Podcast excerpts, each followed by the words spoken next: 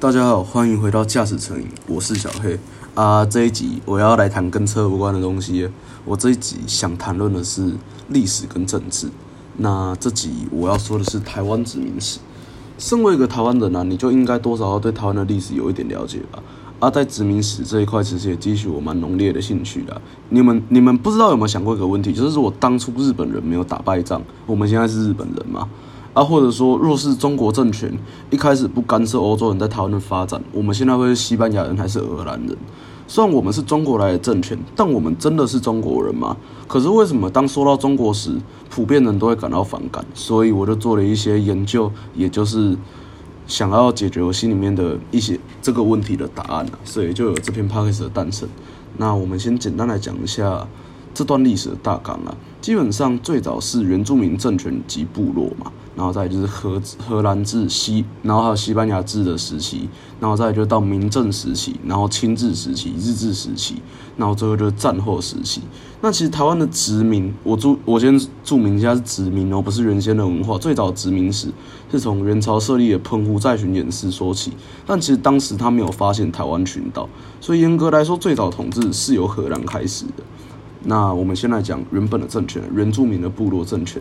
当时的台湾原住民建立了大肚王国以及斯卡罗王国。斯卡罗有点耳熟，对不对？就是最近有一部 Netflix 上面电视剧叫《斯卡罗》，如果有兴趣的可以去看一下，我是觉得蛮好看的啊。这边我就不爆了啊。然后这两个王国，它都是多个部落组建而成的联盟。那我简单介绍一下大肚王国，它是统治台湾中部的政权。一七三一年，族人不满清朝过度劳役原住民。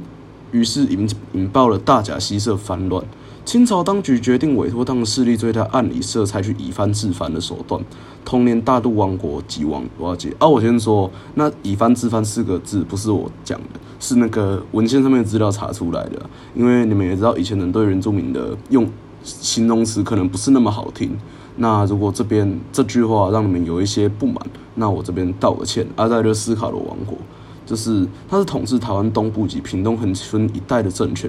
一九零四年的时候，政府实施地税改正，改变了斯卡罗王国头目以租地维持经济的体制，使部落居民再也不愿意服从头目，而是改缴税给日本政府，所以斯卡罗政权就瓦解。那再来我们讲到荷西统治，荷兰政权呢，主要是在台湾南部采取制造原汉冲突、便于分而治、便于分而治的政策。禁止汉人直接与原住民交易，夺走原住民的土地给汉人耕作，再授予汉人列入的权利，使原汉冲突加剧。不过最后因为经济原因啊，他们就投降撤退台湾了。而再就是西班牙政权，我觉得这是台湾最悲催的一个政权。为什么这么说？就是他们来的时候在台湾北部建立很毛城，然后就是靠采硫磺来做一些小生意啊，结果一六四二年就被荷兰人轰出去。那再来，我们来讲到明政时期。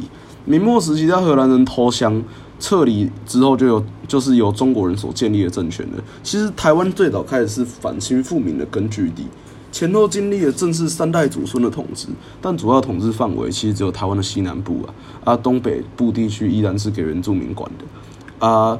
因为反清的需求，所以他们实施寓工寓兵于农的政策。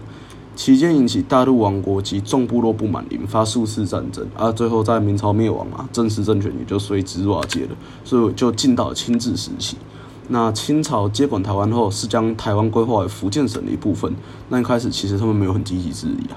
当时康熙皇帝觉得台湾是一个海盗猖獗的地方，仅仅打算苏其名而弃其地。那我们讲白话一点，就是人带走地就丢给他们。就就不要了，但后期发现台湾的地理位置其实很重要，但却因为长期疏于管理，导致实际的政权啊是落在施琅一家。那无奈于内忧外患，在一次琉球人渡台时遭到斯卡罗王国之误杀，日本人为报复引发了日后的牡丹车事件，也为攻下台湾种下了隐因啊。那最后因为中日甲午战争签订了马关条约求和，所以呢就把台湾跟澎湖割给日本了。那再来我们讲日治时期。初期的日本政府在台以警察机关管理台湾人，对台湾人实施不平等政策时，我们台湾人的水准永远比不上日本人。而中期因为大正民主风气盛行，所以就变成用比较柔和的方式进行统治，推皇民化运动，让台湾人与日本人同化，推行说日语啊，改日本姓以及征兵，此举对台湾人影响非常深啊，甚至使台湾人的民族认同变得复杂。但后期因为台湾人对讲错口误，就日本人对台湾人的压迫，使汉人及原住民多次抗争，加上日本正在经历战争，使得日本最后不得不投降，放弃台湾，使台湾回到中国的统治。那最后就是战后时期。那我直接讲四个字啦：中华民国。在清朝政府灭亡后，经历国共内战的国民党因为战败，所以撤离台湾。退出联合国之后，他们积极推动了文化与经济上的建设，使台湾跻身了亚洲四小龙。重心从原来的中华民中华文化本位改为台湾本土，啊，版图为台澎金马，延续至今。那你们还记得我刚才在讲说为什么要做这篇的时候，不是讲到一件事吗？就是说为什么大家说到中国都会反感？我们不是中国人吗？我告诉你，先不要急着来跟我争论这个问题。我下一集我再来跟你们解释这个说法的缘由。那今天这集的 podcast 到这边，谢谢大家的收听，我们下次见。